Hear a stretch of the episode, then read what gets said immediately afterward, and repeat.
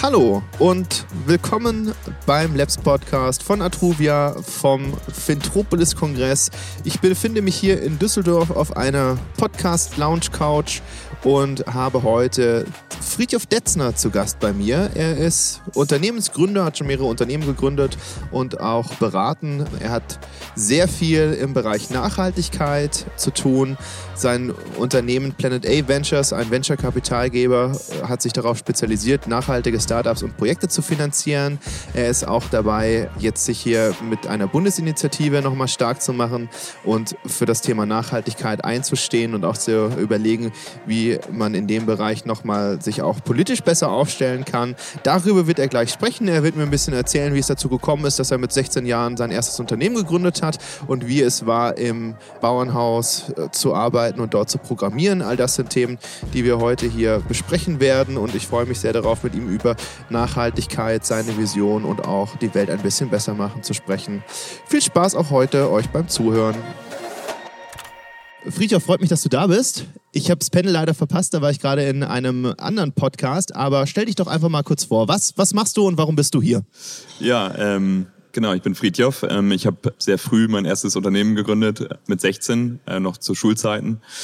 Und habe letztendlich ganz schnell Webseiten gemacht für andere Leute, Web-Applikationen entwickelt, äh, solche Sachen gemacht. Und ähm, dann sind tatsächlich meine beiden Mitgründer im Bauernhof in die Kinderzimmer meiner großen Brüder eingezogen. Und dann haben wir das Unternehmen da angefangen und sind dann aber sehr schnell nach Hamburg gezogen einfach um die ersten Mitarbeiter einzustellen. Und das hat mir halt wahnsinnig Spaß gemacht, das Unternehmen Gymno aufzubauen. Also jetzt sind wir 330 Mitarbeiter bei uns.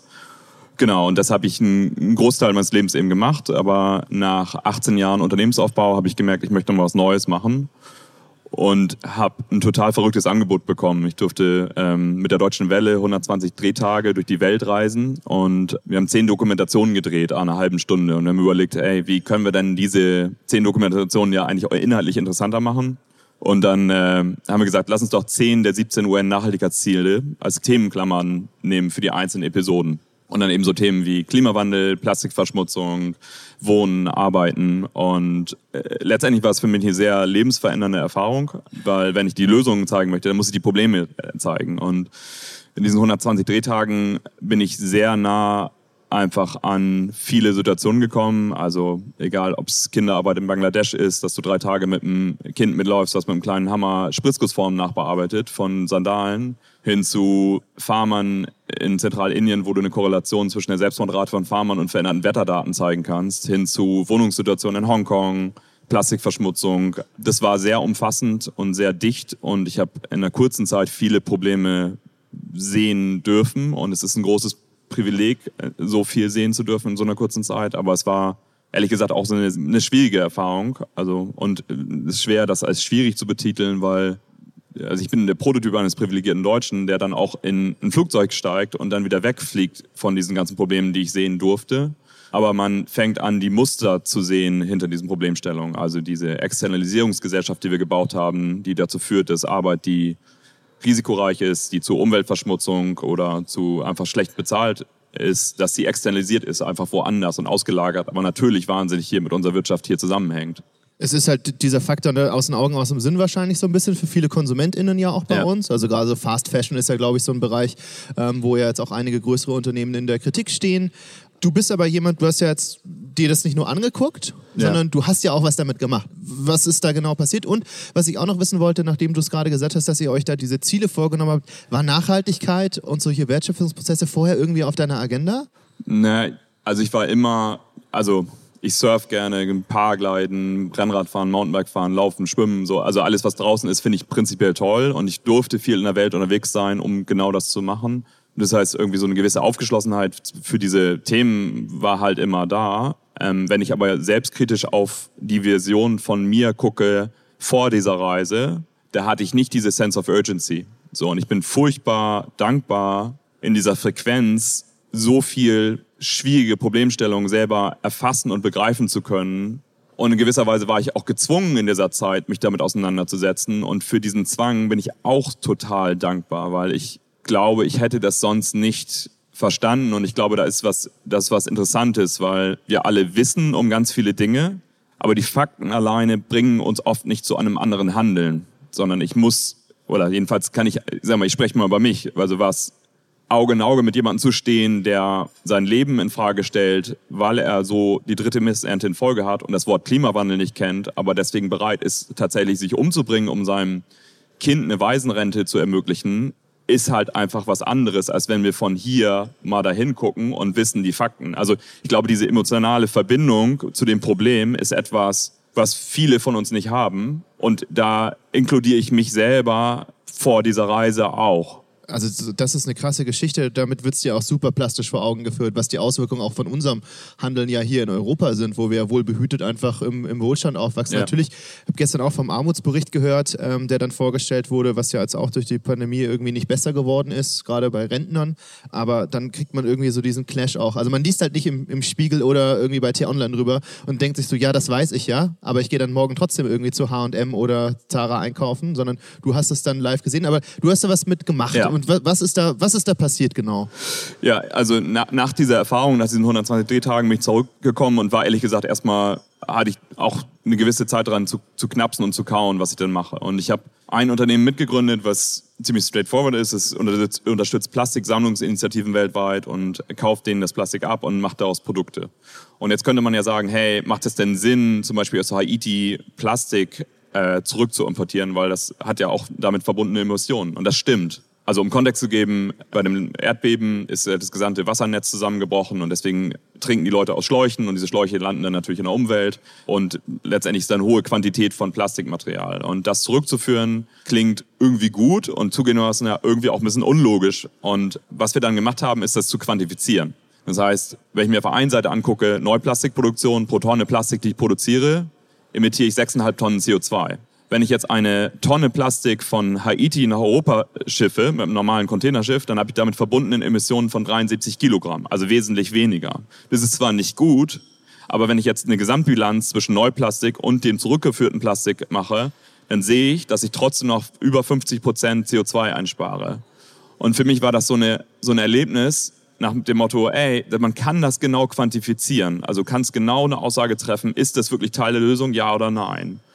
Und dann ist mir aufgefallen, dass in den Investmentprozessen, wie ich sie kenne, in einem Startup-Bereich, im Early-Stage-Bereich, diese Präzision in den Ökobilanzen, also in Masse-Energieströmen, nicht gegeben ist. Das mhm. heißt, wir investieren ganz oft in der Vergangenheit mit dem Glauben, dass irgendwas wahrscheinlich gut ist, ohne es genau zu quantifizieren und genau hinzugucken. Und das erschien mir halt reichlich suspekt, dass wir das eigentlich so haben, weil wir haben ja sehr limitiert Zeit, diese Problemstellungen anzugehen und dass wir jetzt das Geld pumpen in Dinge, von denen wir nicht sicher wissen, ob, wenn sie groß werden, wirklich Teil der Lösung sind, erschien mir bescheuert es kann ja sogar sein, dass sie Teil des Problems werden. Ne? Also wenn, also Exakt. was, was ist der, der Punkt im Startup? Genau. Ähm, also aus meiner Erfahrung, ich habe auch mal eine Weile in Startups gearbeitet, Skalierung. Es muss skalierbar sein, ja. es muss irgendwie mehr Profit abgeben, die Kosteneffizienz muss immer genau. besser sein, aber diese ganzen Nachhaltigkeitsthemen werden ausgeklappert. Das heißt, das ist jetzt in der aktuellen Form bei euch, bei einem Unternehmenspitch, wenn da junge GründerInnen kommen, ist das für euch eine Messgröße, die ihr mit be Genau, also vielleicht so ein Setup von Planet A. Also es ist ein Frühphasenkapitalgeber, wir haben über 100 Millionen eingesammelt und das Besondere, was wir machen, ist, dass wir nicht nur unter einer klassischen VC-Brille gucken, also was wir genauso tun, also Markt, Opportunität, Team, Patentierbarkeit. Wir haben festangestellte Wissenschaftler, das heißt, wir gucken auch von der anderen Seite und rechnen Masse-Energiebilanzen. Das heißt, wir gucken uns zum Beispiel eine Innovation an, einen Plastikersatz aus zum Beispiel eine Firma, die investiert haben, Traceless, die macht einen Plastikersatz aus ähm, Sekundärstoffströmen der Agrarindustrie, also Mais-Überbleibsel, Hopfen-Überbleibsel. Also Dinge, die eh da sind. Und die schaffen daraus einen, einen Plastikersatz zu machen, der, wenn er in Kontakt kommt mit Wasser und Mikroorganismen, tatsächlich äh, restlos zerfällt. Da gucken wir alle Energieströme an, und rechnen aus, okay, woher kommt das, welchen Flächenverbrauch hat, welchen CO2-Bilanz, wie wirkt sich das auf Biodiversität aus. Also tatsächlich wirklich, wirklich viel. Das heißt, wir machen diese Analysen, da gehen 150 bis 200 Stunden rein und dann publizieren wir die auch. Und das ist, glaube ich, wichtig. Und wir stellen das in eine Referenz zu Neuplastik, was denn der ökologische Fußabdruck, sodass wir zwei Sachen nebeneinander halten und dann tatsächlich in der Lage sind, genau zu quantifizieren, ist das hier Teil der Lösung, ja oder nein. Und sag mal, das, was bei Planet A besonders ist, ist, dass die Wissenschaft genauso in diesem Prozess beteiligt ist wie die Businessseite. Das heißt, wenn das nicht signifikant besser ist, dann machen wir es einfach nicht. Und das ist, glaube ich, die Essenz, dass wir Entscheidungen anders treffen müssen und der Wissenschaft damit die Power zu geben, andere, also die Entscheidung mit zu beeinflussen und nur die zu backen, die wirklich sinnvoll sind. Was ja auch im Diskurs häufig irgendwie äh, außer Acht gelassen wird. Ne? Also gesamtgesellschaftlich. Ja. Wenn ich mir irgendwie äh, angucke, das ist jetzt gerade gestern gelesen, dass äh, Professor Dr. Drosten irgendwie im Urlaub angegangen wurden von irgendwelchen Dauercampern, die gesagt haben, hier, du bist ja einer von den Schweinen quasi, die uns hier äh, solche Sachen aufplanen, also Quacksalber oder so, wo man ja eindeutig sieht auch, was Wissenschaft für einen Stellenwert in der Gesellschaft hat und dann ja auch nachhaltig wahrscheinlich Investments auch prägen wird. Gibt es da gerade bei euch im Bereich, wo du sagst, der boomt, also da kriegen wir besonders viele Ideen reingeschoben. Und auf der anderen Seite gibt es etwas, wo du sagst, das wären eigentlich so die wichtigen Bereiche, wo Startups jetzt gerade reingehen sollten, weil da muss jetzt was stattfinden? Ja, vielleicht die Definition von Startups. Also ich glaube, wenn wir an Startups denken, denken viele an sowas wie Höhle der Löwen oder irgendwelche Konsumgadgets oder andere Sachen. Die Sachen, die wir uns angucken, das sind, sagen wir mal, Lösungsansätze für sehr große Problemstellungen unserer Zeit. Also das ist sowas wie grünes Methanol als eine alternative Kraftstoffart für Containerschifffahrt. Das sind synthetische Kraftstoffe für die Luftfahrt. Das sind Software, mit der ich die Scope-3-Emissionen, also die Emissionen der Lieferkette exakt bilanzieren kann und damit auch Handelsketten umstellen kann. Wir haben einen Plastikersatz, der auf Large Scale ist. Also was ich damit sagen will, es sind, das sind Dinge, die das Potenzial haben, sehr viel zu ändern. Oder tiefenkritische Geothermie, neues Bohrverfahren, also das wissen vielleicht viele nicht, also 99 Prozent der Erdmasse sind über 1000 Grad heiß. Wir sind auf so einer ganz dünnen Schicht. Das heißt, wir haben eigentlich eine unglaublich große Batterie da unten, die wir nicht nutzen. Wir nutzen die nur in Regionen wie Island oder Kalifornien, wo quasi die Hitze direkt unter der Oberfläche ist und wo es relativ leicht ist, daran zu kommen. Und bei tiefenkritischer Geothermie, da habe ich Temperaturen von über 250 Grad und damit kann ich dann eine ganz normale Gasturbine antreiben, wie ich das in der Kohlekraft mache oder mit Atomenergie. Das ist ja auch letztendlich alles nur eine Dampfturbine. Und sag mal, diese Firmen, die investiert haben, die hatten ein neues Bohrverfahren, die mit einem pulsierenden Plasma durch Granitschichten durchgehen kann äh, und dann eben das Potenzial hat, tiefenkritische Geothermie zu einer normalen, grundlastfähigen Energiequelle auch in Deutschland zu machen. Wie ist da so als Fachmann dein Eindruck in der generell so in der Gesellschaft, aber auch in den, in den Unternehmen? Also wenn ich jetzt beispielsweise sowas wie grünes Ethanol habe, dann bin ich ja innerhalb eines großen Kreislaufs. Ich mhm. bin ja ein Rad von vielen. Ist die Offenheit schon da? Ähm, verschieden. Vielleicht das Beispiel mit dem äh, synthetischen Kerosin. Das ist interessant. Also sag mal, das, ich glaube, die, die Natur des Problems, das wir vor uns haben, ist komplex, logischerweise, und ist auch komplexer als Digitalisierung. Ähm, weil Digitalisierung ist, sag mal, ist gut, wenn wir da schneller werden. Ähm, die Problemstellung mit einer Wirtschaft innerhalb der planetaren Grenzen ist sehr alternativlos, dass wir da hinkommen. Und sagen wir, viel hängt an der Regulatorik, viel hängt an unseren persönlichen Entscheidungen. Es hängt aber auch daran, wen wir wählen und wie Gesetzgebung sich ändert. Und jetzt vielleicht ein Beispiel, um es ein bisschen plastischer zu machen. Klar ist, dass die Luftfahrt ein großer Emitter ist. Und wenn wir daran wollen, müssen wir auch regulatorisch was ändern. Und genau das ist auf dem Weg. Die EU sagt, bis 2030 wollen wir 8% synthetischen Kraftstoff als Beimischung des normalen Kerosins haben. Also eben synthetisches Kerosin hergestellt aus grünem Wasserstoff und CO2 und substituiere an der Stelle fossile. Und diese Quota, die steigt von 8% über die nächsten Dekaden bis 100%. Und damit entsteht natürlich ein Markt und ein Innovationspotenzial. Und das wird dann von Startups wiederum genommen und ausgefüllt. Und diese sich verändernden Regulatoriken oder eine mehr realistischere Bepreisung von CO2 hat Lenkungseffekte und macht letztendlich ein nachhaltigeres Handeln wirtschaftlich auch sinnvoll. Ich will nur diesen Link machen zur Regulatorik, dass die Rahmenbedingungen entscheiden natürlich auch, welche Innovationen passieren kann überhaupt. Genau, und in diesem gesamten Feld gibt es immer Leute, die vorweggehen und andere Leute, die hinterhergehen. Und manche Leute, die hinterhergehen, bekommst du nur, wenn du eine stärkere Regulatorik ähm, betreibst. Ja. Ja, ist ja so ein bisschen die Frage, lenke ich den Markt oder werde ich von außen im Markt gelenkt? Genau. Ähm, was aber ja auch bei Konsumentscheidungen von uns, glaube ich, ein ganz, ganz großer Faktor ist. Also wenn ich jetzt so an die anderen Panel-TeilnehmerInnen von uns denke, gerade wenn es so um, um Zukunftsfähigkeit und Nachhaltigkeit geht, steht oft so die Frage im Raum, was kann ich denn als Einzelner tun? Und das ist, glaube ich, auch so ein bisschen, um nochmal anzuknüpfen an das, was du ganz äh, zu Anfangs gesagt ja. hast, auch mit deiner, mit deiner Reise durch die verschiedenen Orte. Gibt es irgendwas, wo du den Leuten mit auf den Weg geben würdest, die den Podcast hören, wo du sagst, das, das kann eigentlich jeder im Kleinen? Also das das kann keine Ausrede sein, um sich hinzusetzen und sagen, aber ich kann ja nichts ändern. Also ich kenne es aus dem Freundeskreis, Ja. wo dann Leute sagen, ja, ich, ich gehe nicht wählen, weil Ja. es ändert ja eh nichts. Das, das kann ja nicht sein. Also das kann ja nicht die Grundlage sein für dein demokratisches Verständnis. Genau, ähm, ich glaube, demokratisches Verständnis ist total wichtig und äh, sag mal, ich, ich habe eben davor gesagt, wie komplex das Problem ist und wie Zusammenhang das hat. Wir werden unsere Wirtschaft transformieren müssen und natürlich kreiert das Gewinner und Verlierer und natürlich müssen wir es hinkriegen, das abzudämpfen, so dass wir auch für diese Transformation das Backing der Voter bekommen. Also weil ich glaube, es ist klar, dass es passieren muss, aber es ist auch klar, dass es nur in einer angemessenen Geschwindigkeit funktioniert, wenn wir die Leute gesamtgesellschaftlich mitnehmen können dafür. Und ich glaube, das ist hochrelevant. Und ich glaube, wenn wir auf uns selber gucken, dann ist, glaube ich, wir haben eine wichtige und richtige Diskussion über den persönlichen Konsum und die würde ich auch natürlich unterstützen. Ich würde die aber gerne aufweiten, weil wir alle haben Geld und das legen wir in verschiedene Richtungen an. Das ist wahnsinnig wichtig, darüber nachzudenken. Und auch für welche Idee arbeiten wir, weil wir alle tauschen halt unsere Lebenszeit gegen Geld an, an dem Punkt wieder und sagen, ey, für welche Idee arbeite ich denn eigentlich? Und ist diese Idee, für die ich arbeite oder selber gründe, macht es diese Transformation schneller oder macht es langsamer? Und genauso ist es auch bei in dem Bankensektor. Der Bankensektor ist essentiell für diese Transformation und wie wir unser Geld benutzen. Und wir müssen es schaffen, diese Kapitalströme umzulenken in Dinge, die zu einer Wirtschaft innerhalb der planetaren Grenzen führen. Und das möglichst schnell zu tun, ist wahnsinnig relevant. Und deswegen ist die persönliche Entscheidung, wie lege ich denn mein Geld an, eine wichtige. Die ist zwar sehr abstrakt und ich verstehe auch deswegen ein bisschen vielleicht nervig oder nicht anfassbar, aber es ist hochrelevant. Aber ist ja auch ein Punkt, den immer wieder auch Unternehmen machen, zu sagen, so beschäftige ich dich da einmal fundiert damit und dann hast du es geschafft. Also so ein ETF anlegen ist nichts, was ich irgendwie alle drei Jahre neu machen muss, sondern kann ich mich hier einmal für Sustainable ETFs entscheiden und dann habe ich die Sache einmal abgegessen. Und könnte natürlich auch mal ein Impuls sein, so, so ein bisschen, man merkt das ja gerade bei Fleischersatzprodukten, Plötzlich ist ein Markt da, Rügenwalder berichtet irgendwie, wir haben jetzt mittlerweile mehr abgesetzt als Ja. über die normale Fleischwirtschaft, wo sich ja plötzlich dreht und die Genau. Konsumentenentscheidung auch dazu führen, so, so ein bisschen dieses Credo, so die Entsch Entscheidung fängt irgendwie beim Kassenzettel an oder so. In puncto Entscheidungen, du bist ja jetzt langjähriger Unternehmer, mit Hinblick auf deine ersten Zeiten in Cuxhaven und, und deine Schulzeit. Ich stelle dir jetzt nicht die Frage, hättest du das damals anders gemacht mit dem Wissen, was du heute anders. Ja, exakt. Aber die Frage ist, wovon könntest du früher profitieren, was du heute weißt in dieser Zeit?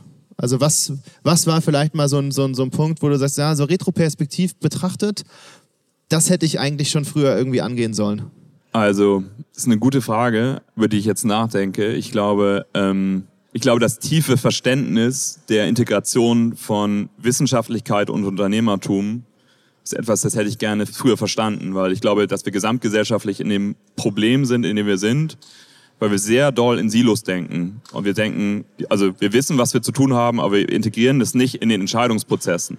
Und ich glaube, dass wir, dass wir nicht aus dem Problem kommen, über einfache Effizienzsteigerungen Sachen immer schneller zu machen, sondern wir müssen verschiedene Perspektiven ein in unsere Entscheidungsprozess und das, was wir wirtschaftlich tun. Das heißt, übergreifender zu arbeiten, mit verschiedenen Perspektiven, auch in dem, was ich gründe und welches Problem ich angehe, mit verschiedenen Perspektiven, ist, glaube ich, das, was, das, was wir brauchen. Und ich hätte mir gewünscht, dieses Verständnis schon früher gehabt zu haben. Das zu erlangen hat für mich viel geändert. Und das heißt, also mal, ich selber bin kein Wissenschaftler.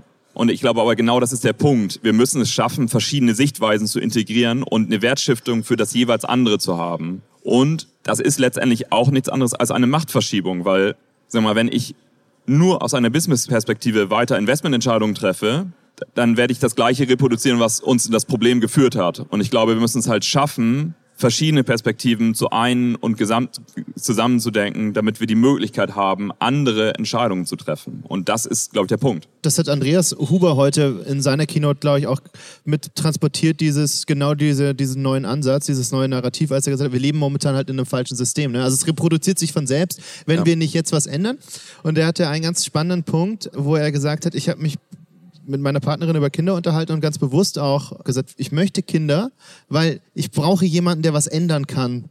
Weil ich kann es vielleicht in dem Maße schon gar nicht mehr und wir brauchen irgendwie neue Leute, die irgendwas vollführen. Siehst du da eine gute Entwicklung gerade aktuell in der Gesellschaft? Also jetzt vielleicht auch gerade in Bezug auf Deutschland und Fridays for Future oder hilft uns das nicht wirklich weiter?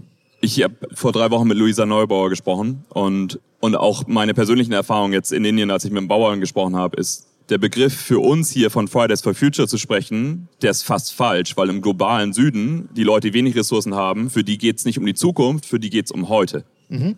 Das heißt, unser Handeln hat jetzt extreme Auswirkungen für die da. Das heißt, das ist der falsche Begriff. Und ich glaube, wir sind nicht mehr in der Zeit, wo wir das Problem immer weiter in die Zukunft noch schieben dürfen. Natürlich tun wir das gerade die ganze Zeit, aber genau das ist, glaube ich, der Fehler. Also es ist, es ist eine Dringlichkeit und ich glaube, wir dürfen nicht nach vorne gucken und hoffen, dass die was ändern, sondern die Leute, die heute Entscheidungen treffen, müssen anfangen, andere Entscheidungen zu treffen, damit wir das in angemessener Zeit überhaupt angehen können, wo ich ehrlich gesagt nicht optimistisch bin und das frustriert mich total in Hinblick auf diese Frustration und vielleicht auch jetzt noch auf die kommende Zeit, wir haben jetzt so ein bisschen gerade zurückgeguckt auch, gibt es irgendwas, was du als nächstes angehen wirst, was du geplant hast? Ja, ich habe die Ehre, jetzt in dem Sustainable Finance Beirat der Bundesregierung mitzuwirken und quasi die Rolle von Frühphasenkapital ähm, mit zu repräsentieren in Investitionsentscheidungen der Zukunft. Das ist natürlich total toll, irgendwie auf der einen Seite da mit drin zu sein, auf der anderen Seite gilt das, was ich glaube ich davor gesagt habe, wir haben wenig Zeit, um andere Entscheidungen zu treffen. Aber ich freue mich natürlich darauf, auf einer systemischen Ebene zu wirken, weil eine Sache ist, diesen Fonds zu bauen und damit ein, ein Rollenbild zu schaffen, dass man schaffen kann, Wissenschaft zu integrieren in einen Investmentprozess und deswegen trotzdem tolle Renditen oder gerade deswegen tolle Renditen erwirtschaften kann. Und das Zweite ist natürlich auf einer systemischen Ebene die Rahmenbedingungen mit zu verändern, damit wir es gesamtgesellschaftlich besser hinkriegen. Hast du da schon irgendwelche Vorerfahrungen oder Vorprojekte? Ich stelle mir das wahnsinnig schwierig vor in diesem politischen Gesamtkontext, wenn ich dann lese, wie lange es dauert, Reformen irgendwie ja. zu planen und so. Auch jetzt gerade Pflegestreit, man hört irgendwie an allen Ecken und Enden, dass da richtig was los ist, aber ja. man hat irgendwie das Gefühl, so als, als Durchschnittsbürger, so eigentlich passiert da ja nichts. Ne? Die, die Mühlen malen langsam. Ja. Hast du da schon einen Plan entwickelt, wie du damit umgehen willst? Ich glaube, die haben mich auch aus dem, aus dem Grund gefragt, dass ich mich da bewerbe und ich glaube, der Grund liegt in dem Handeln von Planet A, also in Gründen und in Wissenschaftlichkeit und Investitionsentscheidungen der Zukunft. Und sag mal, das ist meine Motivation, da quasi ehrenamtlich mit teilzunehmen, ist, ist es diese Rolle und die Wichtigkeit dieses Bereiches zu repräsentieren, weil ich glaube, hier ist viel Realwirtschaft und natürlich ein bisschen die ältere Welt ver vertreten von Institutionen. Und ich glaube, was mich halt umtreibt, ist, was sind denn die neuen Dinge, die wir wirklich hinkriegen müssen und darüber zu sprechen und denen einen Raum zu geben und vielleicht um eine Statistik mal aus den USA zu zitieren, da haben 0,5 Prozent der Firmen haben Venture-Kapital bekommen. Das macht aber eine Marktkapitalisierung von 76 Prozent aus. Das heißt, es ist super relevant, wo wir investieren und welche Rahmenbedingungen wir schaffen. Und da eine sehr informierte Entscheidung zu treffen, ist auch etwas, wo ich hoffentlich in Rahmenrichtlinien mitwirken kann, dass das passiert was dann ja vielleicht wieder dazu führt, dass Leute auf den Zug aufspringen. Also ist ja so ein Ding gerade von älteren Leuten, die sagen, ja, aber unter Gründen selbstständig sein und so, das ist für mich nichts, was ich, was ich mir vorstellen kann, dass ja. ihr da vielleicht den Boden schafft irgendwie. Ja, das muss ja auch nicht jeder machen, aber es wäre gut, wenn es mehr machen. Und wenn wir jetzt so sehr holistisch auf Deutschland gucken, dann haben wir super tolle Universitäten, wir haben auch viel Wissen, aber die Übersetzungsschicht in einer größeren Zahl von Ausgründungen, die relevante Problemstellungen unserer Zeit dann in große Unternehmen verwandeln, sagen wir, das echt noch viel Luft nach oben. Also teilweise Portfolio-Companies von uns, da hat der Professor dann davon abgeraten, Unternehmen zu gründen und hat gesagt, so, du willst doch nicht deine Zukunft wegschmeißen. Und ich sage nicht, dass Gründen für jeden richtig ist, das wäre falsch, ähm, aber es ist ein valider Lebensweg. Und ich glaube, wir könnten mehr Leute brauchen, die den Mut haben, in diese Richtung zu gehen, weil wenn eine Firma, die synthetisches oder grünes Methanol für Schifffahrt macht oder einen Plastikersatz, wenn die groß werden, dann gewinnen wir alle und nicht irgendein random Konsumprodukt, so, sondern das, das ist für uns alle relevant, dass diese Firmen groß werden, auch wenn wir das Produkt nicht kaufen selber. Ist es aber wichtig, dass, dass, dass wir da Fortschritt haben. Cool, das würde ich direkt so als Schlusswort mitnehmen und dann einmal ganz kurz überleiten auf unser Format What the F? What the F? Wir gehen zu deinen Wurzeln zurück. als Fakt würde ich gerne von dir wissen, als du Jimdo gegründet hast, war es also ich, ich habe es gelesen, du hast gesagt, dass irgendwie, wir hatten in Cuxhaven nichts zu tun, wir mussten irgendwie die Zeit vertreiben, also haben wir Programmieren angefangen. Und ihr habt dann deine Eltern oder eure Eltern dazu überredet, dass sie die Firma für euch gründen. Was, was haben die gesagt? Was war, was war der erste Satz, den du da ja, gehört hast? Ähm, ja, meine Mama und Christians Eltern und die waren ziemlich cool und ich bin denen sehr dankbar, weil du bist ja, du musst ja voll geschäftsfähig sein, wenn du ein Unternehmen gründest. Also verstehe auch warum. Und das heißt, die haben das Risiko für uns übernommen. Und das haben die gemacht. Und Christians Papa war Steuerberater und hat gesagt, er macht die Steuererklärung. Und hätten die das nicht gemacht, würden ich jetzt nicht mit dir sprechen dürfen hier. Beste Voraussetzung. Ja, damit. nee, meine ich aber total so, wie ja. es ist. So, ähm, hätten, die, hätten die uns nicht erlaubt, auf eine Reise zu gehen, von der unabsehbar wird, welches Ergebnis daraus kommt, hätte ich das niemals gemacht. Und bin denen rückblickend sehr, sehr dankbar, dass sie ein Risiko auf sich genommen haben, uns haben machen lassen und finde es cool, dass sie das gemacht haben. Aber hat, hat ja gefruchtet, weil das, was deine Eltern oder eure Eltern damals so als Enabling-Prozess mitgegeben haben, machst du ja heute auch für andere. Also es, du hast das ja dann konsequent, konsequent weitergelebt, was sie dir vorgegeben haben. Schauen wir mal auf vielleicht so ein bisschen die Sachen, die einem dann so als Unternehmer eben auch mal passieren. Ne? Nicht alles läuft gut und das ja. ist ja auch völlig okay. Man lernt dann aus Fehlern ja auch durchaus, auch wenn ich finde, dass wir in Deutschland bei Fehlerkultur noch sehr viel lernen können ähm, und auch noch Luft nach oben ist. Was war so ein Flop, wo du sagtest, oh, das haben wir mal probiert, aber hat nicht so richtig geklappt. Boah, es ist, äh, es ist fast schwer. also es hat ziemlich viel nicht geklappt. Ähm, Dann nimm ein, nimm eines, worüber du ganz locker reden kannst. Ähm, wir haben ganz am Anfang die Firma vor Jimno, das war letztendlich, Jimno ist eine hundertprozentige Tochter davon geworden und dann haben wir gedacht, ey, Winzer sind eine total coole Zielgruppe für, für Webseiten und dann haben wir ein erstes Printmailing gemacht. Ich weiß nicht, das war wahrscheinlich 2004 oder so und haben richtig Geld in der Hand genommen für uns und haben 1000 Webseiten angelegt und dann die Zugangsdaten dann per Post an 1000 Winzer verschickt und ich glaube, da ist eine Webseite draus geworden. So, also war, war nicht so effektiv und hat, aber also es hat wahnsinnig viel nicht funktioniert. Man muss sich ja mal ausprobieren auch, aber an Winzer eine Webseite zu verschicken, also finde ich jetzt aus Business-Kontext gar nicht, war wahrscheinlich der Anfang des Guerilla-Marketings. Also ich habe mit ja. Frenzy ja über die erste Social-Media-Agentur gesprochen.